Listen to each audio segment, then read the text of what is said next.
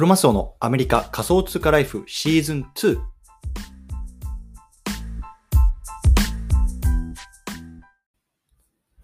皆さんおはようございます。アメリカ西海岸在住のクロマスオです。今日は7月の13日、水曜日の朝ですね。皆さんいかがお過ごしでしょうか？今日も早速聞くだけアメリカ仮想通貨ライフ始めていきたいと思います。よろしくお願いいたします。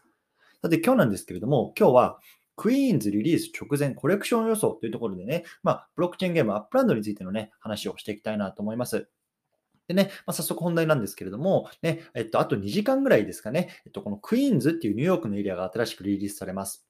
で、昨日ね、えっと、ストレステストっていうところで2つの地区だけね、こうリリースされたんですけれども、まあ、今回はね、こうクイーンズの全域がね、リリースされるというところでね、まあ、ここからね、こう価格が上がったり下がったりとかどうなるのかっていうところにね、まあ、みんなワクワクしてると思うんですけれども、まあね、今日は僕がこうクイーンズっていうのね、全然知らなかったんですけども、まあね、少しこうリリース直前っていうところでね、まあ、どんなエリアなんだろうなっていうところをね、こう調べたので、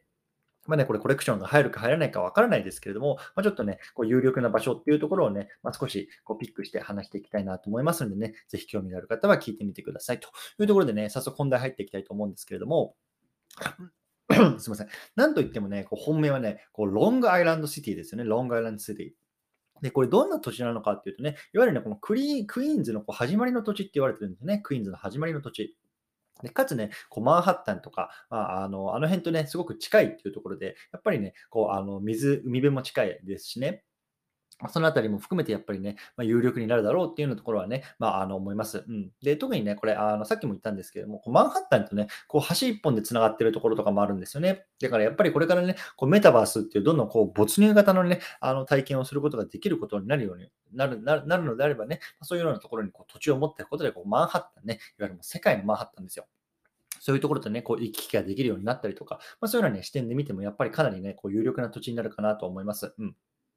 で、ちょっとね、ここからこう、あの、クイーン、えっと、ロングアイランドシティにね、こう、まつわる、あの、に、こう、接しているような、こう、あの、少しね、こう、道路なんかをね、あの、話していきたいなと思うんですけれども、まずね、ノーサンブルバードっていうね、あの、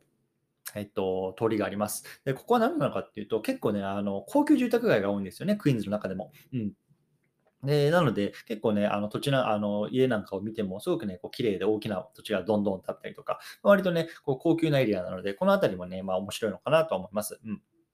あとはね、クイーンズブルワードですね。クイーンズブルワード。ね、ここもね、あの長い道なんですけれども、これね、ドーンとね、こう、あの、南の方に下っていく、まあ、東の方に行くのかな？行くと、サニーサイドっていうエリアがあるんですね。サニーサイド。で、この辺もね、やっぱり、あの、繁華街というか、やっぱりレストランが多かったりとか、ショッピングのね、あの、エリアが多かったりとかっていうようなところなので、このクイーンズブルバードをね、このロングアイランドシティからね、こう、サニーサイドにかけて長くつながる道なんですけれども、まあ、この辺りもね、まあ、すごく面白いんじゃないかなと思ってます。うん。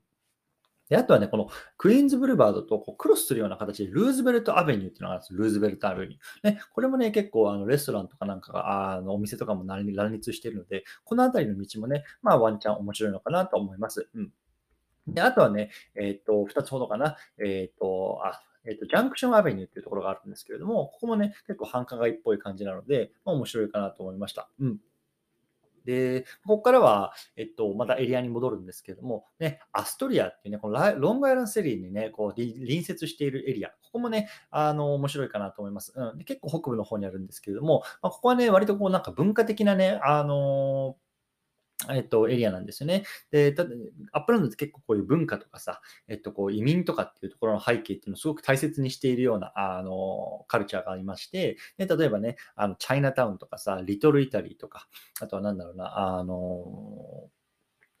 うん、そうだよね、あの、コリアンタウンとかか、まあ、そういうのはね、あの、いわゆるこういう文化的な背景のエリアっていうのはこの、あの結構これ、これまでもコレクションになっていたので、このあたりもね、まあ、すごくこう、えっと、そういうような背景からも、まあ面白いエリアかなと思いました。うん。で、この中にね、こうアストリアブルバードっていうね、まあ、道もあるので、そのあたりはね、このアストリアの中でもね、割と栄えてるようなあの通りになるので、そのあたりのね、あの、もにピンポイントでね、絞ってみても面白いのかなとも思います。うん。で次のエリアはね、こうフラッシングっていうのは、フラッシング。ね、あのここはね、えーと、割とね、こう東側のね、すごく大きなエリアです。で、ここ何が面白いかっていうと、まあ、あの世界で最も大きなね、チャイナタウンがあるって言われてます。世界で最も大きなチャイナタウン。うんで僕もね、まあ、アメリカもいくつかの都市ね、あの回ったりとかあの住んだりしてますけれども、やっぱりね、チャイナタウンっていうね、どこのコミュニティもあるんですよね。やっぱりね、あのまあ、中華系、まあ、華僑っていうんですかね、の方々っていうのはすごく、まあ、やっぱりコミュニティが強いし、まあ、やっぱ、あの、世界中どこにでもいる、おられると思うんですけれども、まあ、その中でもね、このフラッシングっていうアリアにある中華街ね、チャイナタウンっていうのがもう世界で最も大きいって言われているので、このあたりはね、やっぱりワンチャン面白いかなと思いますよね。うんはい。でね、あの、このフラッシングにあるメインストリートなんかもやっぱりショッピング街なんですよね。なので、そのあたりもね、やっぱりこう Metaventure っていういわゆるね、こう、あの、 Upland 内のこう経済圏、これからね、こう NFT を売ったりとかっていうようなななった時にね、すごく面白い、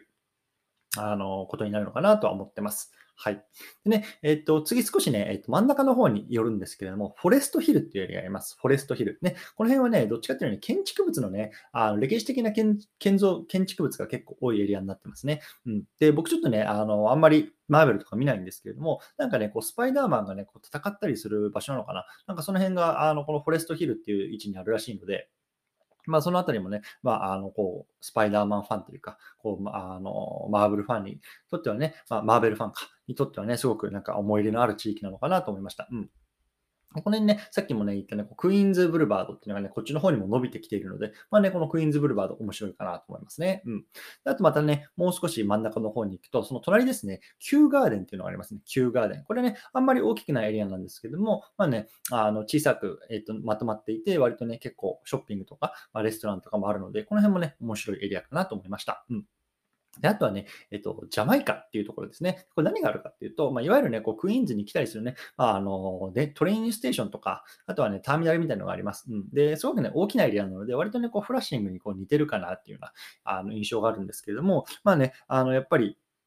えっと、このトレインステーションとかバスターミナルの近くっていうところの土地を押さえておくとね、割とその辺っていうのはね、やっぱり人がどんどんどんどん寄ってきてくれたりするので、まあね、これからこうメタバース上の経済圏が成り立った時にね、まあ、すごくあのいい地価の高いエリアになるんじゃないかなと思いますというところでね、まあ、今日はちょっとずっとね、あのもう本当あと1時間半がぐらいでオープンするんですけれども、まあ、そのあたりの直前のね、あの、コレクション予想みたいなところも含めてね、まあ、ちょっと昨日調べてたところをね、こうやって皆さんに共有したいなと思いました。はい。ということでね、まあ、僕はこれから朝飯食って、ね、これ、あの、オープンに備えたいなと思いますんでね、皆さん、今日も楽しんでいきましょう。お疲れ様です。